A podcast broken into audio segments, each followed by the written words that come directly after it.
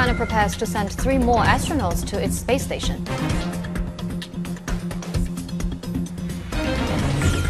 The World Health Organization backs the rollout of the only approved malaria vaccine to children in Africa. The increasing popularity of plant-based milk is impossible to ignore, but there could still be a long way to go for companies in the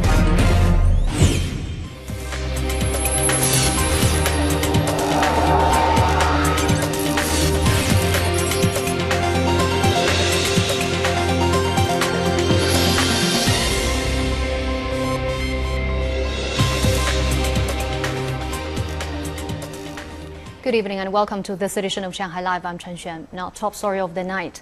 The China Manned Space Agency is preparing the country's next mission as the Shenzhou 13 spacecraft and the Long March 2F carrier rocket have been transferred to the launch pad at Jiuquan Satellite Launch Center.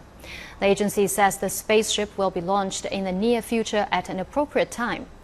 The Shenzhou 13 will carry three astronauts to the country's space station, where they will stay for six months. Numerous pre-launch checks will be carried out, and the mission is part of a series of launches to complete the assembly of the new space station by next year. Now, the World Health Organization is backing the rollout of the only approved vaccine against malaria to children in Africa, marking a potential advance against a disease that kills hundreds of thousands of people annually. Since 2019, 2.3 million doses of Mosquirix, developed by British pharmaceutical company GlaxoSmithKline, have been administered to infants in Ghana, Kenya, and Malawi in a large-scale pilot program coordinated by the WHO. The disease is caused by parasites and transmitted to people through infected mosquitoes. Symptoms include fever, vomiting, and shivering. The vaccine's effectiveness against severe cases in malaria in children is only around 30%, but is the only approved vaccine against the disease that kills one child in Africa every minute.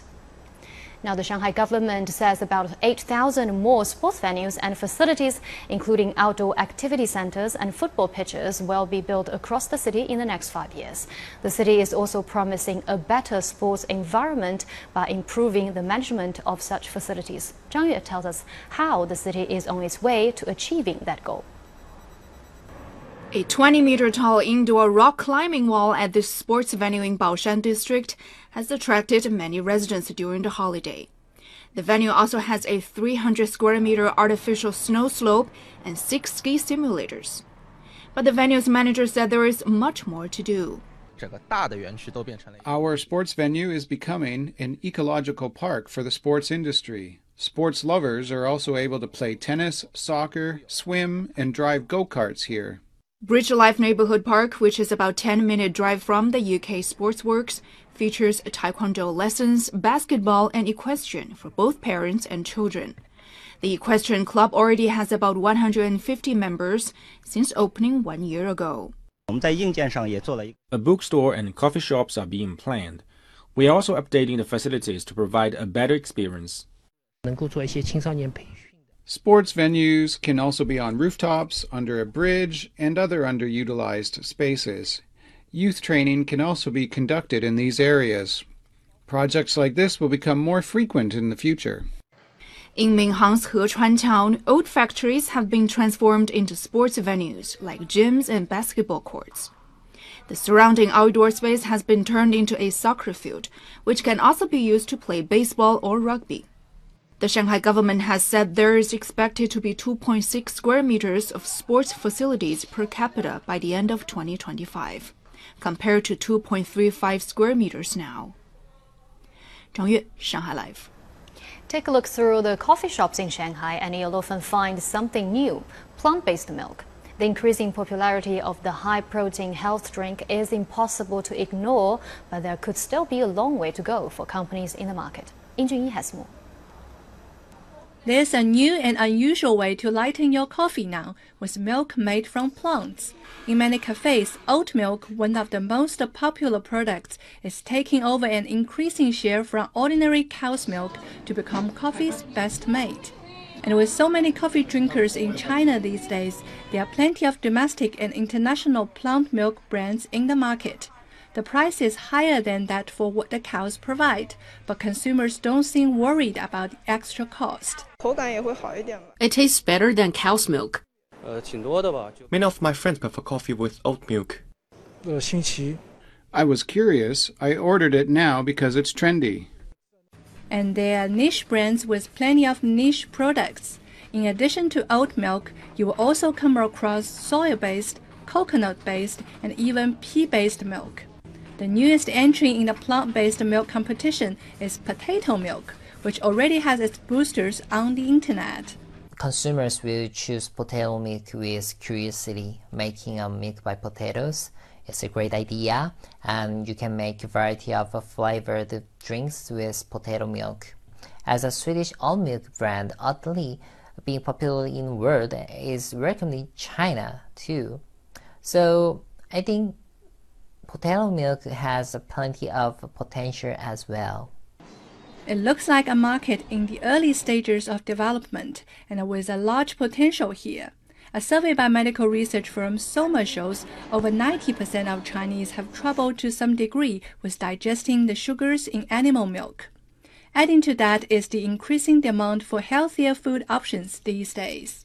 65% of respondents have increased their frequency of uh, um, healthy eating compared with before the COVID 19 outbreak, and 44% of respondents uh, think that a healthy diet should include both animal and plant protein. On the other hand, we also observed that consumers are considering plant based drinks to be more natural than um, milk and dairy beverages. In foreign markets like the UK and the US, sales of plant-based milk are recording double-digit growth every year. Projections from research and markets show that the global plant-based milk market will be worth $22 billion in 2024. Perhaps China, too, will soon be putting the cows out to pasture. Lee Shanghai Live. A butterfly exhibition is now being held at the Shanghai Zoo in Changning District to raise people's awareness about ecological protection. Jiang Hong brings us more.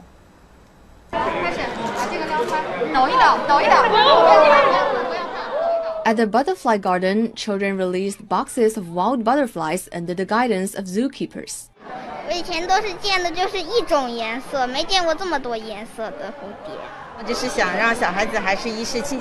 I'd like my daughter to be closer to nature and learn about the metamorphosis of butterflies.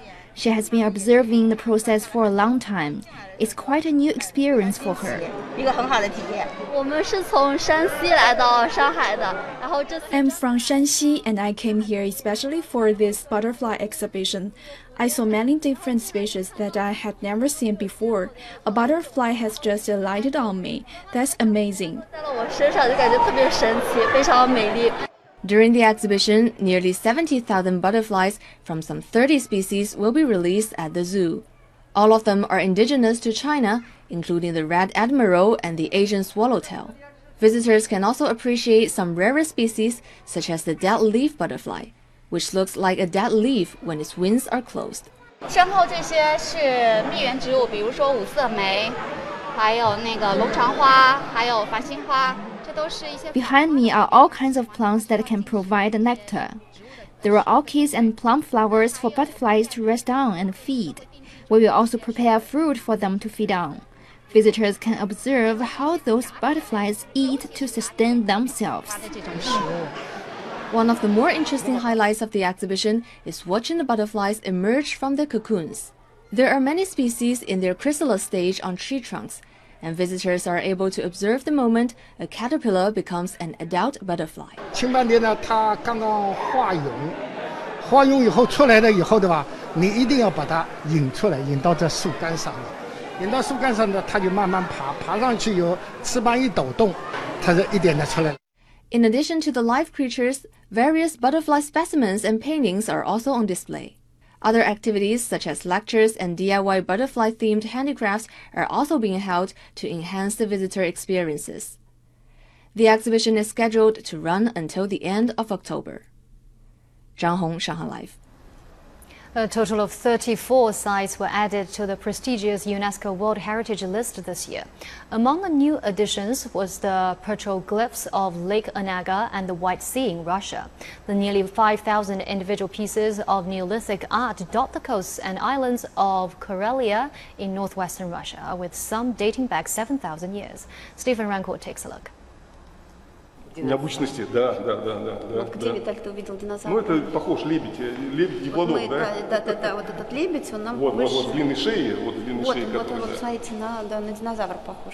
These two tourists are talking about the petroglyphs located in the port city of White Sea in northwestern Russia.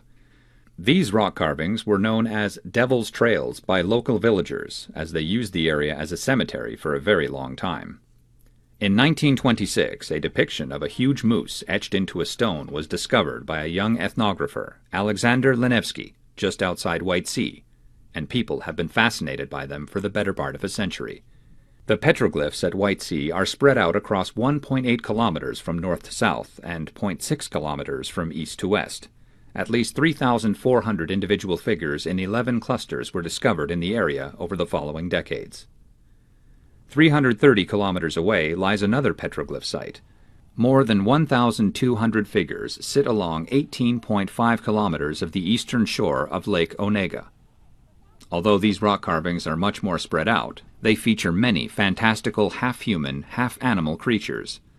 Those of White Sea are more mundane, depicting hunters, gatherers, sea animals, and birds, and the daily lives of the Neolithic people. Belugas, reindeer, moose, swans, large birds, all these allowed ancient humans to survive. It's the Neolithic epoch, the late Neolithic. These petroglyphs are estimated to be 5 to 6,000 years old. Researchers said that the etchings were made using primitive hammers made from quartz, which is found here in abundance. Carving the stone was a lengthy and difficult process, it took researchers recreating a petroglyph using the same tool about 30 minutes to etch a line measuring only 10 centimeters. It is thought that the stone art was created as a kind of tutorial or message from the ancients to future generations as they tried to share their knowledge and experience. It is the most interesting geological place because the rocks date back 3 billion years. If Earth is 4.5 billion years old, these rocks were formed very early in the planet's history, and we can touch them. On July 28th, the petroglyphs of Lake Onega and White Sea acquired UNESCO World Heritage Site status.